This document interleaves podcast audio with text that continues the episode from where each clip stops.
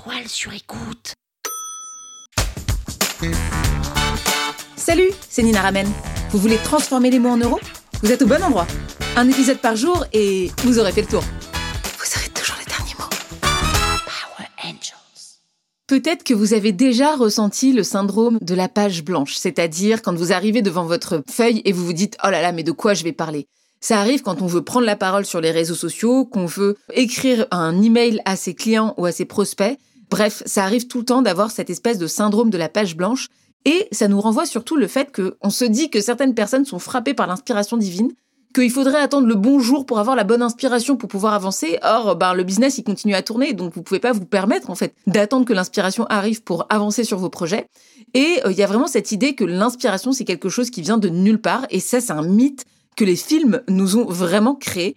En fait, l'inspiration dans l'écriture, elle se travaille.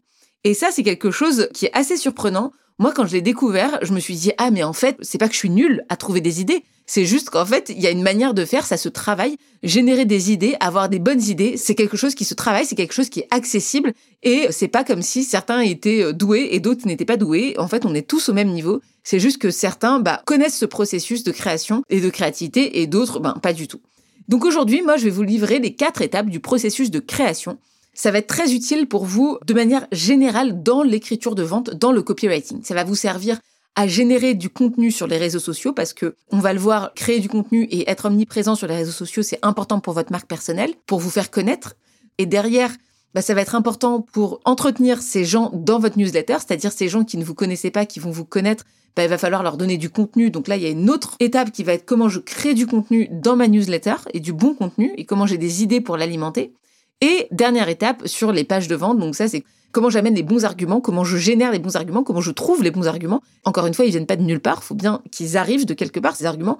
Donc, faut que vous les ayez sous la main. C'est pas au moment où vous allez écrire votre site internet ou votre page de vente que ces arguments, ils vont vous venir tout seuls. Donc, il faut avoir un stock d'arguments déjà écrits pour que vous puissiez ben, rédiger un bon site internet et une bonne page de vente. Donc le processus de création, il se divise en quatre étapes. La première étape, c'est l'idéation. L'idéation, c'est une étape où on ne cherche pas du tout, du tout, du tout à trier nos idées. C'est je me balade dans la rue, j'ai une idée, je la capte, je la note et je la mets dans mon outil de capture d'idées. On parlera des outils de capture d'idées un peu plus tard. Idée que je peux avoir en me baladant dans la rue ou parce que j'ai écouté un podcast ou j'ai lu un article ou j'ai vu un film. Idée que je peux avoir qui peut être intéressante à réutiliser, c'est il faut savoir abandonner dans la vie parce que parfois, eh ben, on s'entête pour rien. Donc ça, c'est une idée. Je ne sais pas si derrière, ça fera un épisode de podcast, si ça fera une newsletter, si ça fera un post LinkedIn, ça fera un post Instagram. On s'en fiche complètement. Cette partie-là, c'est vraiment de se dire, OK, je capte l'idée. Donc ça, c'est la phase idéation. J'essaye d'absorber un maximum d'idées et de les noter au moment où elles viennent. Donc déjà, rien qu'en ayant fait ça, vous verrez que tous les jours, vous avez des idées et que vous n'êtes pas dépourvu d'idées. Il n'y a pas des gens qui les ont et d'autres qui les ont pas. Ce qui fait la différence, c'est qu'en fait, il y a des gens qui les notent et des gens qui les notent pas. Deuxième étape, la étape de structuration. Donc, quand vous allez vous poser, vous mettre à rédiger un post LinkedIn, par exemple, vous allez pouvoir piocher dans cette boîte à idées et aller récupérer des idées que vous aurez déjà en tête. Et là, vous allez pouvoir écrire ce qu'on appelle un plan.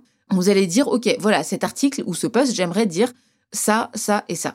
Typiquement, dans un post, vous pourriez dire l'investissement est majoritairement occupé par des hommes. Pourquoi? Là, je vais récupérer une stat que j'avais lue, qui est seulement 30% des femmes contre 70% des hommes détiennent un patrimoine immobilier. Bon, alors c'est des chiffres que je sors du chapeau, j'en sais rien, mais imaginons que vous soyez tombé sur cette stat, vous pourriez très bien la réutiliser comme ça.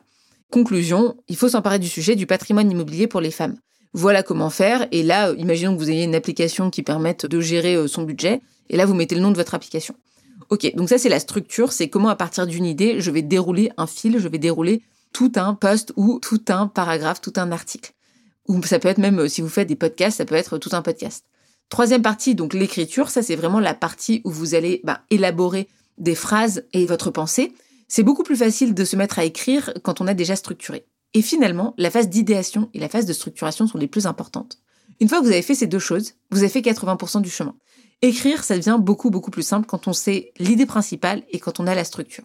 Et derrière, il y a la relecture et l'édition, le fait de mettre euh, du gras, de corriger les fautes d'orthographe, etc. Donc ça, c'est vraiment la partie euh, relecture-édition.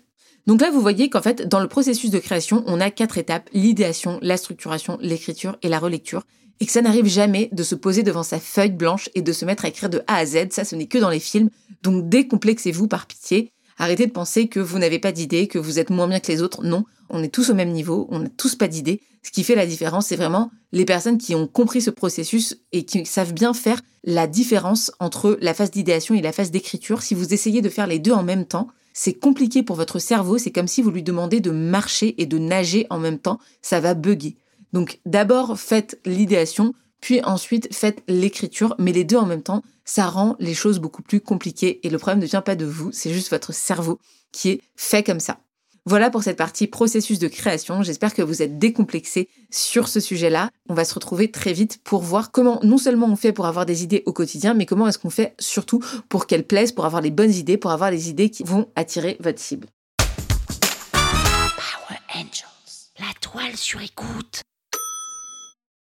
Vous avez aimé ce podcast? Sachez que ce n'est qu'un pour cent de ce que je partage gratuitement. Si vous voulez en savoir plus, abonnez-vous à ma newsletter, le lien est en description. Vous aurez chaque semaine des cours, des exercices et des tutos pour améliorer votre écriture de vente, pour améliorer votre copywriting. Je vous dis à tout de suite.